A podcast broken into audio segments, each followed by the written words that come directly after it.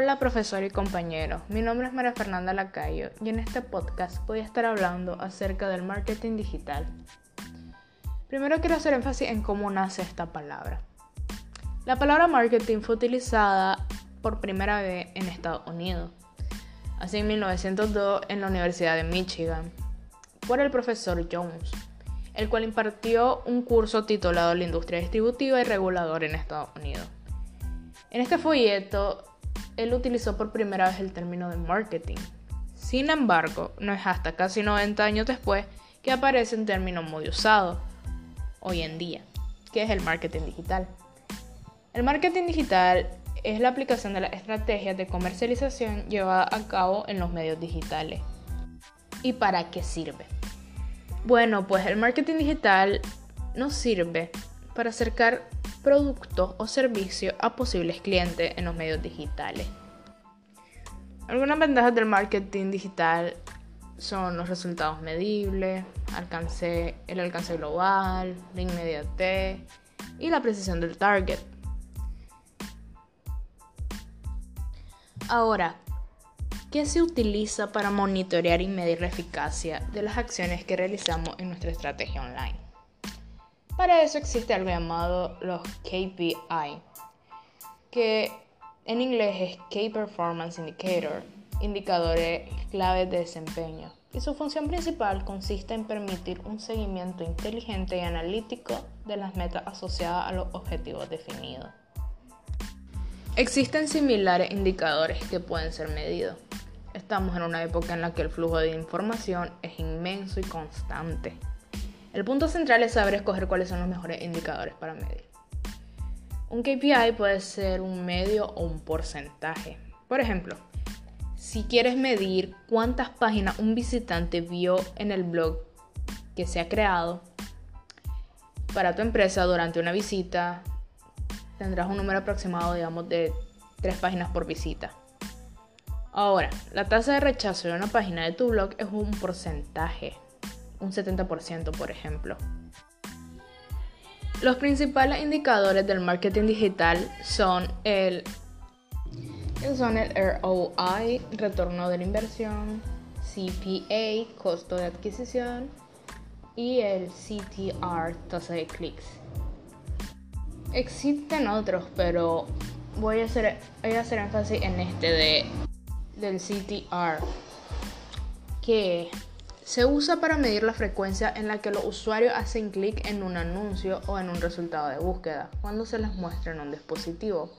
Es un porcentaje que se obtiene entre la cantidad de clics y la cantidad de impresiones. Por ejemplo, si un anuncio tuvo 1000 impresiones en 100 clics, el CTR será el 10%. El uso más habitual de esta métrica es para medir la eficacia en un anuncio o de las meta etiquetas utilizadas en ciertas páginas web. En el marketing digital se habla de conversiones. Cuando el usuario realiza una acción determinada que fue consecuada o un aporte de valor a los objetivos definidos por la marca. Las acciones a medir pueden ser varias, desde llenar un formulario de contacto, suscribirse a un newsletter o comprar un producto. Cada vez que un usuario realiza una de las acciones predeterminadas anteriormente se contabiliza entonces como una conversión. Existen alrededor de dos tipos de, dos tipos de marketing digital. O sea, dos tipos de conversiones en el marketing digital. Eh, está la conversión micro, que es el tipo de conversión que está asociada a las acciones que realiza un usuario, que tiene un interés secundario para nuestros objetivos principales. Por ejemplo, permanecer en ciertas páginas durante X tiempo, hacer clic en un botón, etc. Y la otra es conversión macro, que son aquellas que están asociadas a nuestros objetivos principales. Por ejemplo, venta realizada, suscripción a, newsletter, envío de formulario de contacto, etc. Ahora voy a hablar un poco del inbound marketing. El inbound marketing, para empezar, es una metodología que combina técnicas de marketing y publicidad no intrusivas con la finalidad de contactar con el usuario al inicio del proceso de compra y acompañarlo hasta su transacción final. Este proceso se hace mediante el contenido que adecuado para cada fase y va acorde al perfil del usuario. Y para eso tenemos cuatro etapas principales. Perdón, cinco etapas. La primera es la etapa de atracción.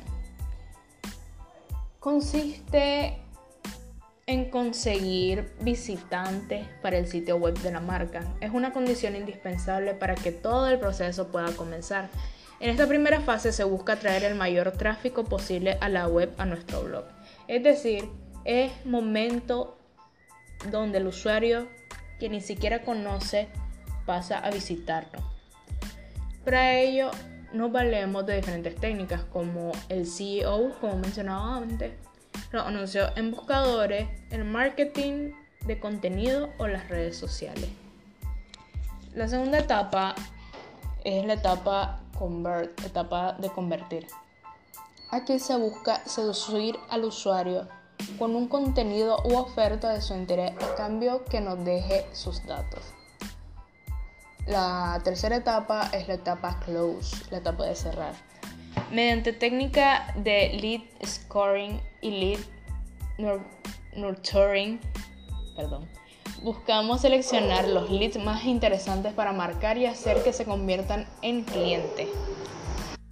La etapa 4 es la etapa de fidelización. Ninguna estrategia está completa sin procesar esta fidelización.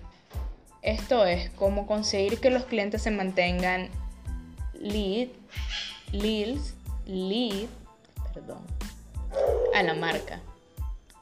Hagan compras repetidas a lo largo del hagan compras repetidas a lo largo del tiempo. Y la última etapa es la etapa de análisis. Por último, tendremos que medir y analizar los resultados en base a nuestra métrica, clave o KPI para ajustar la estrategia en caso necesario. También, aparte del inbound, existe algo llamado outbound marketing, que es la otra cara de la moneda. Eh, es el out marketing de toda la vida, que se basa en entrar en contacto con un número muy elevado de usuarios para hacerle llevar nuestro mensaje. Dentro del mundo del marketing digital podemos encontrar técnicas de out marketing como los banners, los anuncios, eh, también los anuncios en redes sociales, el marketing por email, cuando estamos haciendo campañas de capacitación o el seguimiento de nuestra base de datos.